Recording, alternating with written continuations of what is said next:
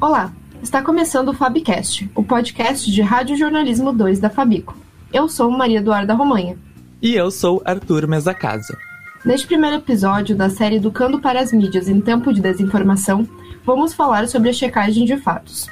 Acho que todo mundo já recebeu aquela clássica mensagem no WhatsApp repassada no grupo da família com algumas informações duvidosas, começando com compartilhe, urgente, repasse e por aí vai. Mas essa história toda é um problema maior do que parece. A popularização da desinformação pode ser extremamente danosa para nossa convivência nas redes sociais, para as relações pessoais na sociedade e até para a democracia.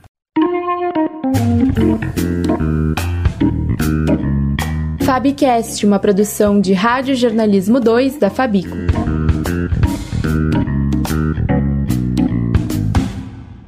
Fake news. The fake news. They tell you fake news. It's fake news. Fake. Fake news. Fake news. Fake news. Fake news. Fake news. Fake, fake, fake news. E é para evitar ou amenizar isso tudo que surgiu a prática do fact-checking, ou a checagem de fatos. Podem ser checadas informações disseminadas pela internet, por personalidades da mídia ou até por grandes líderes mundiais. E ela pode ser feita por agências de checagem, veículos de comunicação ou pela própria população. Mas nós, como estudantes de comunicação, ficamos nos perguntando: de onde que essa atividade surgiu e como que ela chegou tão forte no Brasil? Para responder essas perguntas, entrevistamos os jornalistas Thais Seibit e Marília Jerk, pesquisadoras da prática de checagem e do uso de dados.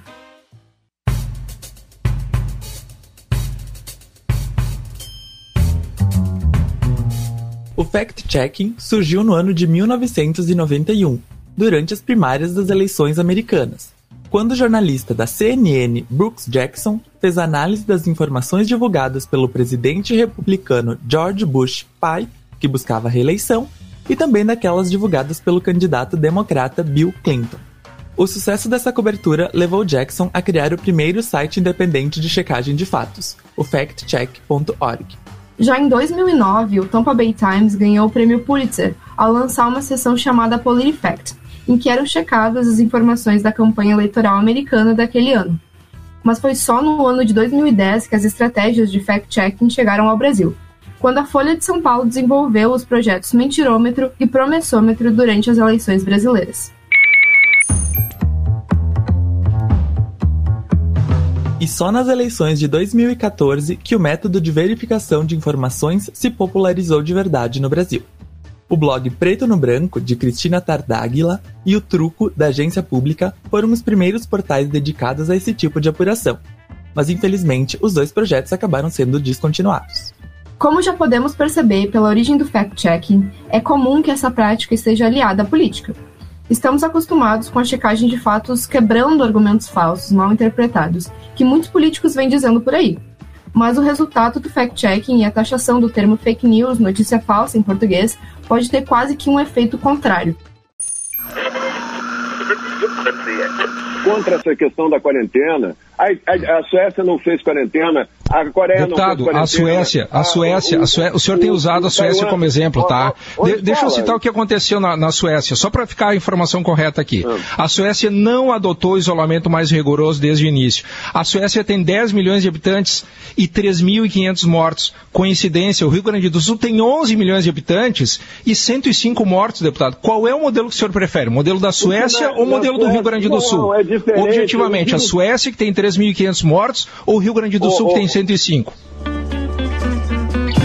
De certa forma, pode se considerar aliada de alguém que, assim como quem explana notícias falsas, só quer ganhar vantagem em cima de um boato. Sobre essa relação íntima entre a política e a checagem de fatos, conversamos com Marília Gerck, pesquisadora de jornalismo guiado por dados e transparência na URGS, que nos traz sua opinião acerca disso tudo.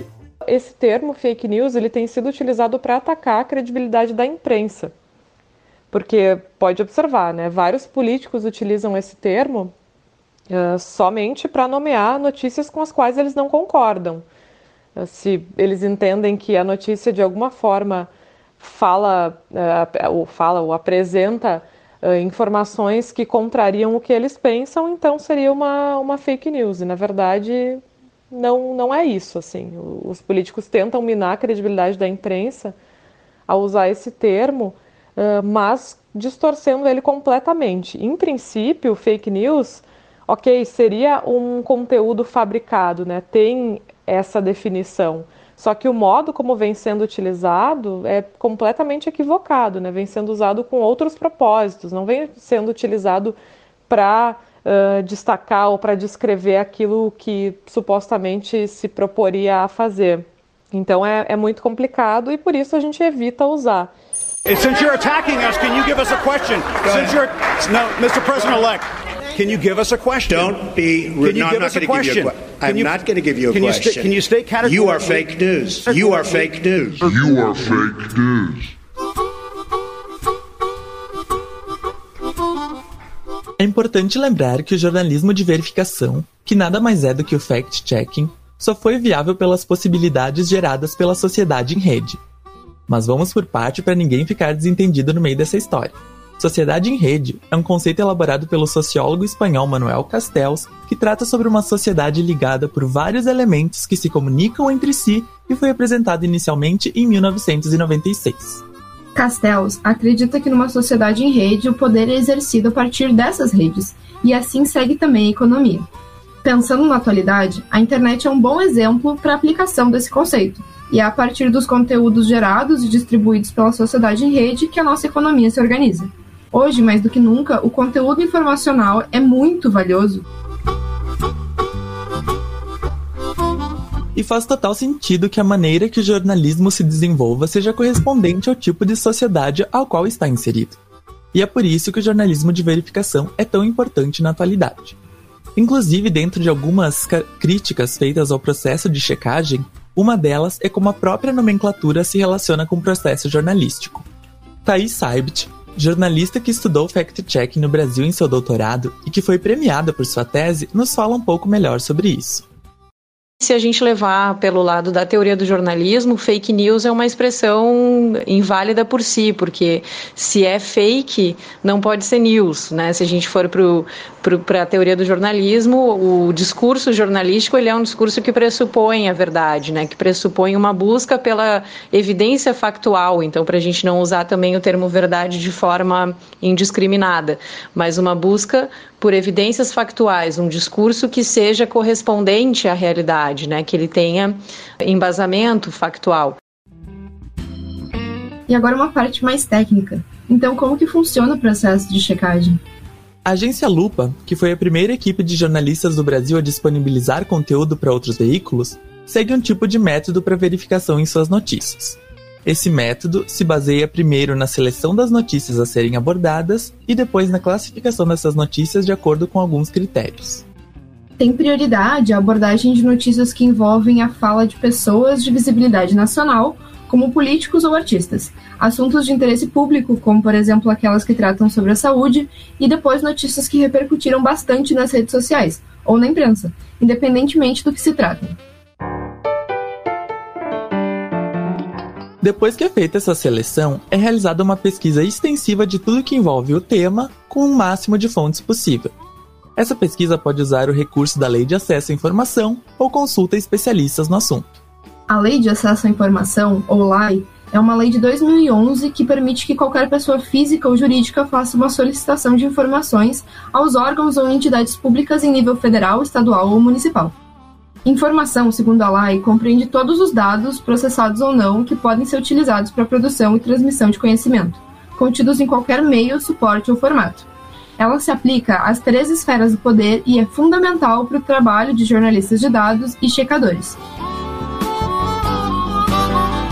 Com a pesquisa feita, é hora de categorizar informação. A lupa utiliza nove selos já estabelecidos: falso, contraditório, verdadeiro, Ainda é cedo para dizer, exagerado, subestimado, verdadeiro, mas e de olho.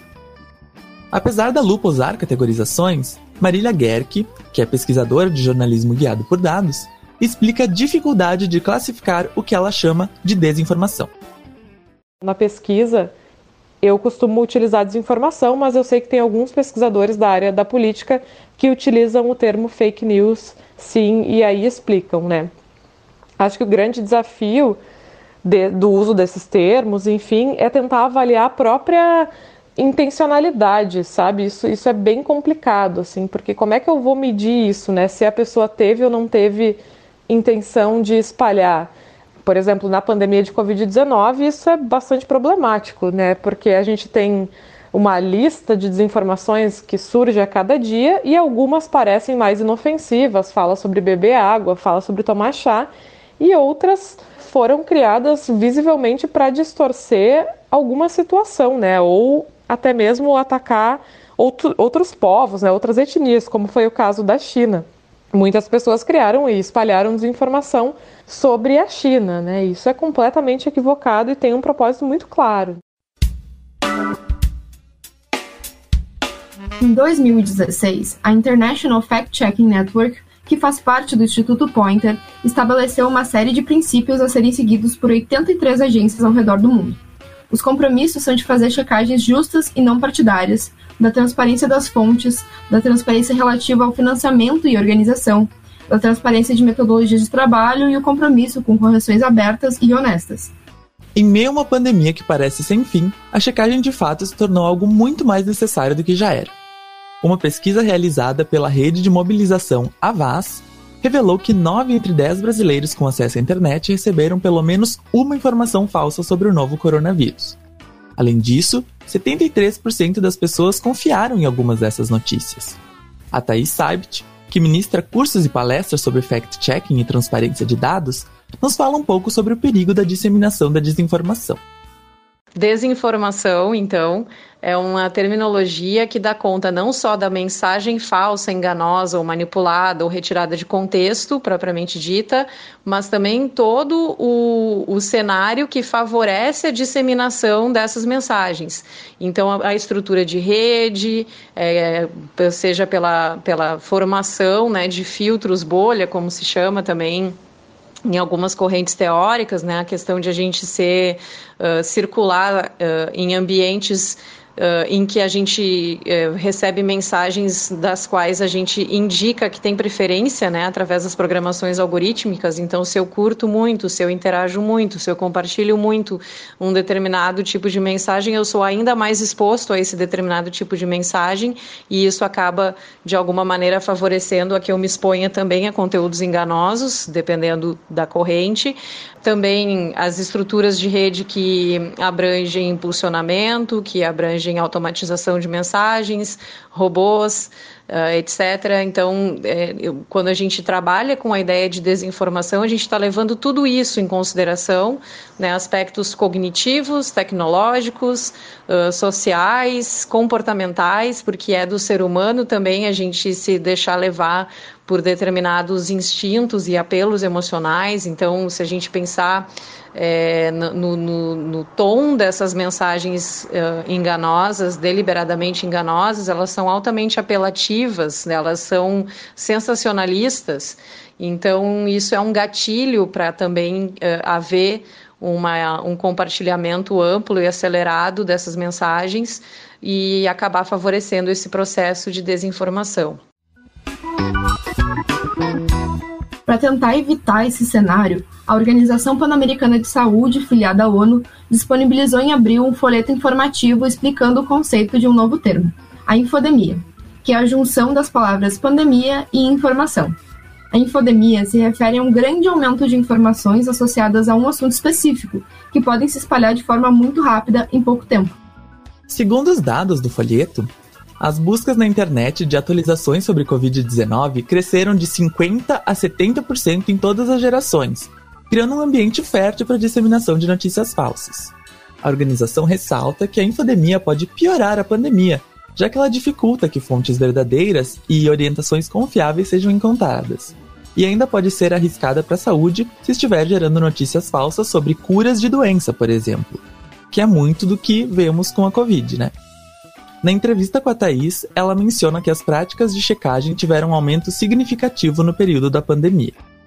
O que com certeza é perceptível é que existe uma, um aumento do interesse de veículos de comunicação para esse tipo de conteúdo em períodos eleitorais. Isso se demonstrou nas últimas, nos últimos anos, né, que em períodos eleitorais acabam surgindo mais iniciativas focadas uh, nessa, nessa verificação.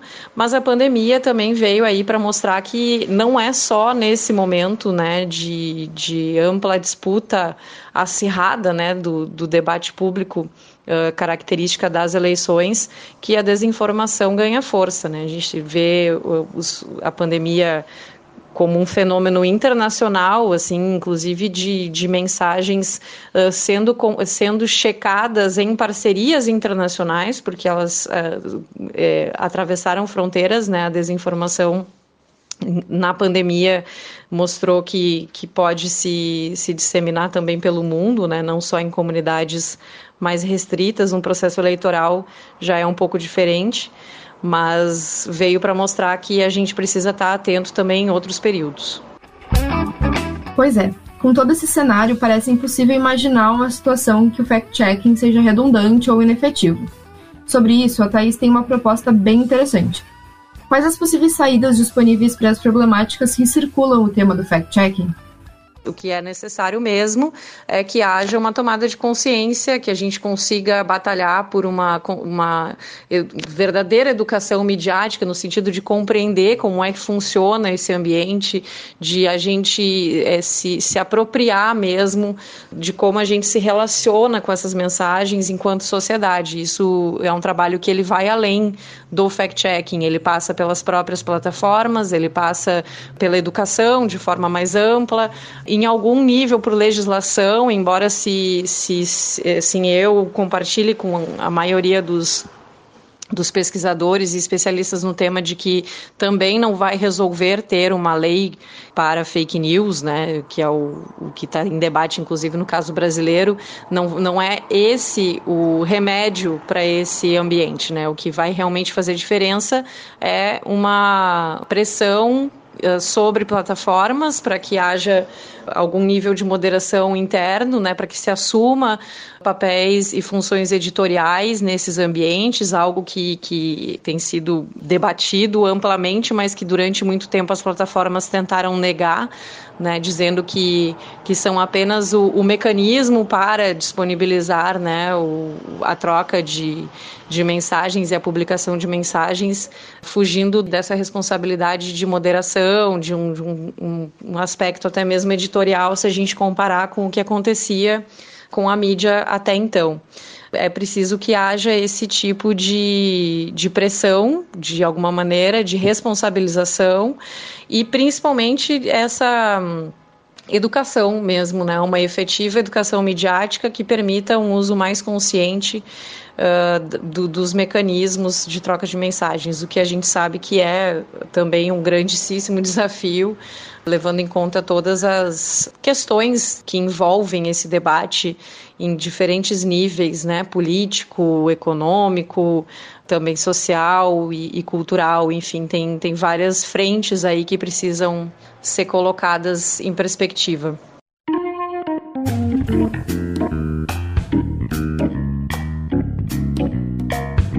O Fabcast fica por aqui. Eu sou Arthur Mesacasa. E eu, Maria Eduarda Romani. A produção desse programa foi de Rafaela Polacchini, Mariana Bir e Gabriel Muniz. O roteiro de Mariana Bir, Arthur Casa e Maria Eduarda Romani. A supervisão do trabalho foi da professora Cida Golim e a técnica de Neudimar da Rocha. Nesse episódio você ouviu áudios da Rede Globo, da Rádio Gaúcha, Portal R7 e de vídeos retirados do YouTube. Deixamos aqui o nosso agradecimento às pesquisadoras Thais Saibit e Marília Gerke por terem topado conversar conosco. Até mais!